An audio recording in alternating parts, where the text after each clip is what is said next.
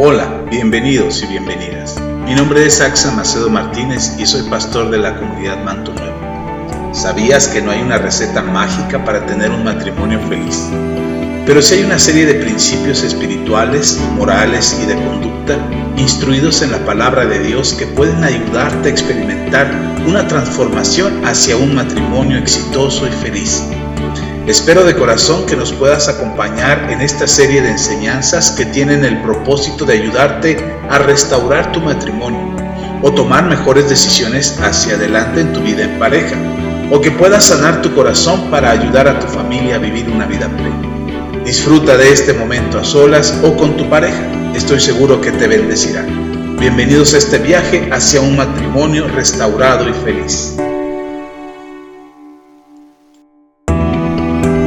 Hacia un matrimonio restaurado y feliz. Episodio 1. ¿Cuál es la razón del matrimonio?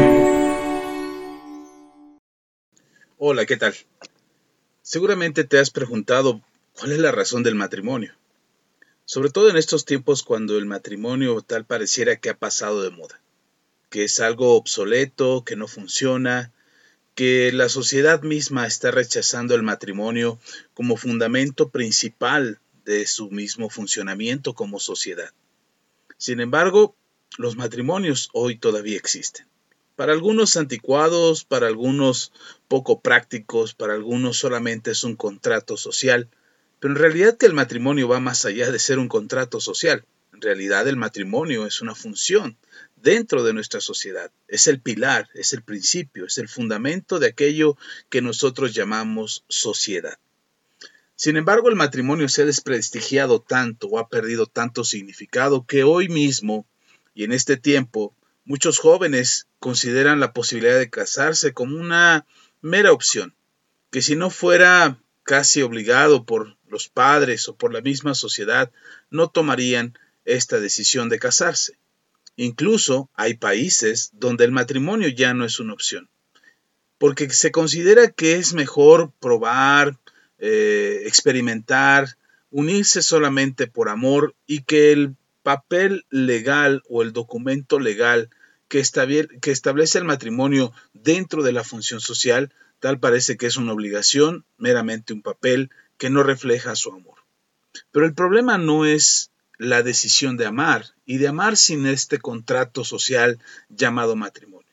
El problema es la confusión que existe acerca de lo que es verdaderamente el matrimonio. El matrimonio tiene una razón de ser, hay un principio fundamental que hace que el matrimonio exista y por el cual el matrimonio funciona y debe de seguir funcionando como parte de nuestra sociedad. Si tú eres una persona que ha contraído matrimonio y que estás casado, seguramente te preguntarás ¿por qué me casé? Bueno, la razón es porque hay un principio que te puede ayudar a funcionar mejor dentro de esta sociedad, dentro de un matrimonio. No estoy hablando de que estés obligado a casarte para poder tener una vida plena. Por supuesto que no. Estoy hablando de tener un matrimonio para cumplir un propósito dentro de nuestra sociedad. El matrimonio todavía está vigente. El matrimonio todavía funciona. El matrimonio es la mejor forma de llevar a cabo un trabajo en conjunto para lograr objetivos en común. Quizás precisamente te preguntes cuál es la razón del matrimonio. Si ya estás casado, no estoy dándote las excusas para terminar con tu matrimonio. Si estás a punto de casarte, tampoco quiero asustarte para que tomes una decisión contraria y decidas no casarte. La razón de este audio es poderte animar a recurrir, a volver al principio fundamental del matrimonio, tratando de alentarte, animarte, motivarte y darte las enseñanzas fundamentales que te permitan comprender que el matrimonio el día de hoy todavía funciona, que es válido, que está vigente, que es un diseño perfecto de Dios para que funcionemos mejor dentro de nuestra sociedad. Y bueno, hablando de Dios, la Biblia nos dice en Génesis capítulo 1, versículo 27, que Dios hizo al hombre y a la mujer. Dice la palabra de Dios así. Dios, y perdón, y creó Dios al hombre a su imagen, a imagen de Dios lo creó. Varón y hembra los creó. Primero, deberíamos dejar claro que Dios creó al hombre y a la mujer en igualdad de condiciones. de ninguna manera hizo al hombre superior a la mujer, ni tampoco hizo a la mujer inferior al hombre. De ninguna manera. En la escritura, en la escritura bíblica no vas a encontrar que diga que el hombre es superior a la mujer. De ninguna manera. Ese es un error, es una equivocación y es una mala enseñanza cuando se dice que el hombre es superior a la mujer. Quizás por eso mucha gente se enoja con el diseño de Dios porque creen que es un abuso de parte de Dios, que es un acto machista poner al hombre sobre la mujer como superior. Pero ningún texto de la palabra de Dios dice que el hombre sea superior a la mujer. Y en este texto que acabamos de leer, acabamos de encontrarnos con que Dios hizo al hombre y a la mujer. Los hizo en igualdad de condiciones. Los hizo y los formó con los mismos términos, con los mismos diseños, con los mismos principios, con las mismas capacidades. A ambos los creó. Pero a cada uno le dio una función distinta. Y esta función es la que se complementa cuando el hombre y la mujer se unen. Es decir, el hombre y la mujer tienen la capacidad de complementarse el uno al otro para cumplir y desarrollar mejor sus funciones. Dentro de la palabra de Dios encontramos que cuando Dios creó al hombre, se dio cuenta que no era bueno que el hombre estuviera solo. Es decir, que era necesario para el hombre tener ese complemento. Cuando habla de ayuda idónea, no habla del asistente del hombre o de la secretaria del hombre o de la que está al servicio del hombre. Cuando habla la Biblia de ayuda idónea, que la mujer es la ayuda idónea del varón, cuando habla de eso la palabra de Dios, se refiere a que el hombre se complementa con la mujer que todo lo que al hombre le hace falta en la mujer lo encontrará. Por eso es importante que consideres el principio del matrimonio y la formación del matrimonio en este complemento que Dios ha diseñado para el matrimonio. Por eso podemos leer en Génesis, dentro de la misma palabra de Dios, en el capítulo 2, en el versículo 24, dice la Biblia lo siguiente, por tanto, dejará el hombre a su padre y a su madre y se unirá a su mujer y serán una sola carne. Esta es la parte importante de la complementación entre el hombre y la mujer. No solamente es el hecho de dejar a su papá y a su mamá para hacer una familia y establecer los principios de nuevo fundamento de, de un hogar que se está construyendo a través de un hombre y una mujer. No solamente es ese principio, eso lo vamos a ver en los siguientes episodios. Hoy solo quiero compartirte este texto del versículo 24 del capítulo 2 de Génesis, donde dice que el hombre y la mujer se unirán y los dos serán una sola carne. Es decir, el hombre y la mujer se complementan entre sí para hacer una pieza. Lo que le falta a uno lo tiene el otro. Lo que, tiene, lo que le falta al hombre lo tiene la mujer y lo que le falta a la mujer lo tiene el hombre. Y por supuesto, este, este complemento y esta conformación del uno con el otro hace que el hombre y la mujer funcionen mejor. Cada uno de ellos tiene un trabajo, una responsabilidad, una función, un propósito dentro del matrimonio, que hace que el matrimonio funcione, se construya y tenga esta gran expansión bajo la cual Dios diseñó que el matrimonio funcionara. No es un diseño anticuado, no es un, diseño religioso, fanático, es un diseño con propósito, es una complementación del uno con el otro. Ninguno de los dos es mayor o es superior el uno al otro. Cada uno tiene una función, cada uno tiene un propósito, cada uno es complemento del otro para funcionar dentro del matrimonio y construir una vida plena y una vida abundante que les permita disfrutar del perfecto diseño de Dios.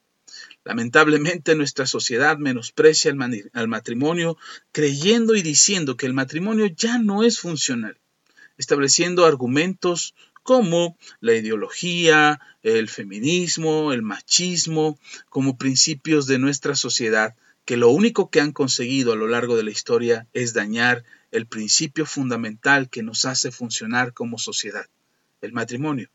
El matrimonio como base de la familia, como, como base de nuestra sociedad, como base de nuestra economía. Si nosotros no aprendemos a construir correctamente nuestro matrimonio y el matrimonio al que pertenecemos o al matrimonio que vamos a, pertenecer, si no lo construimos correctamente, seguramente tendremos deficiencias en funcionar correctamente, en desarrollar todas nuestras capacidades, en alcanzar nuestros sueños, nuestras metas, en lograr nuestro propósito en esta vida.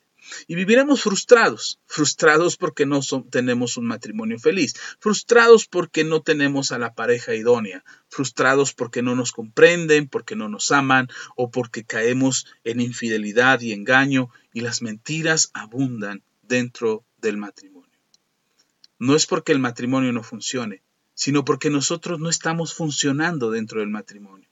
Tenemos que construir mejor nuestra relación y hacer que nuestro matrimonio funcione. El propósito de estas enseñanzas es compartirte a ti los principios de la palabra de Dios que pueden ayudarte a tener un matrimonio exitoso y feliz. Un matrimonio que se restaure por completo, donde la libertad no solamente sea una palabra, sino sea un diario vivir en tu relación y en tu forma de conducirte dentro de tu matrimonio.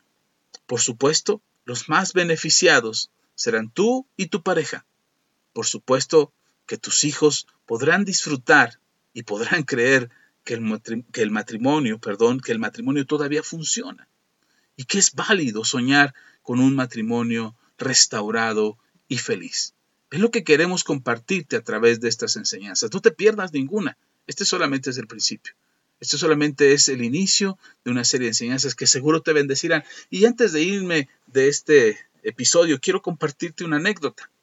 Algo que me encontré que me pareció fabuloso acerca de cómo un matrimonio puede funcionar bien. Un matrimonio puede tener éxito como matrimonio y un matrimonio puede ser feliz. Resulta que me encontré la anécdota de un hombre y una mujer que estuvieron casados por más de 60 años. Ellos habían compartido todo, hablaban de todo y no se habían guardado ningún secreto nunca. Lo único que no compartían era que la viejita tenía en su closet una caja de zapatos y le había pedido a su esposo que nunca la abriera y que no le preguntara sobre de esta caja. Durante todos estos años, más de 60 años, él nunca pensó en la caja. Pero un día, la viejita se enfermó mucho y el doctor le dijo que ya no se recuperaría de esta enfermedad. El viejito, tratando de arreglar todas las cosas de su esposa antes de que muriera, al empezar a ordenar el closet, se topó con la vieja caja de zapatos y se la llevó a la viejita en su cama. Ella le dijo que ya era tiempo de que él supiera lo que había dentro de esa caja. Cuando la abrió, encontró dos, dos muñecas tejidas, de esas de punto de cruz y una pila de dinero que eran más de 95 mil dólares. Él sorprendido le preguntó sobre el contenido de la caja y ella le dijo, cuando nos casamos, mi abuela me dijo que el secreto de un buen y feliz matrimonio era que nunca discutiera contigo. Me dijo que cada vez que me enojara contigo, yo debería de guardar silencio y tejer una muñequita de punto de cruz. El viejito tuvo que contener sus, sus emociones para no derramar unas lágrimas, ya que solo había dentro de aquella caja dos muñecas tejidas de punto de cruz. Así que ella, él pensó dentro de sí que ella solo se había enojado con él dos ocasiones en todos estos más de 60 años de amor y de entendimiento. Él estaba que no se la creía y estaba sumamente conmovido por el amor que ella le había mostrado a lo largo de más de estos 60 años. Sin quererse guardar estos sentimientos en su corazón, este viejecito le preguntó a su esposa, Oye, amor, ya entendí lo de las muñecas. Entiendo que cada vez que te enojabas conmigo tenías que tejer una muñeca y guardar silencio para no hacer el problema más grande, y estoy sorprendido que solamente hayas, guardado, hayas tejido dos muñecas, pero ¿y el resto del dinero? ¿El dinero de dónde salió? La mujer solamente sonrió y le dijo, ese dinero es el que gané de todas las muñecas que vendí durante todos estos años. Tal pareciera que ella no se había enojado tanto, en realidad se había enojado mucho, pero había aprendido a no hacer una tempestad de un vaso de agua. Seguramente has tenido que enfrentar diferentes situaciones en tu matrimonio y seguramente has tenido que vivir diferentes circunstancias. Yo espero que no te pierdas estas enseñanzas y que puedas disfrutar de este aprendizaje que te, que te ayude a tener un matrimonio restaurado y feliz. Gracias, soy Axa Macedo y nos vemos y nos oímos en la próxima cápsula. Bendiciones y hasta pronto.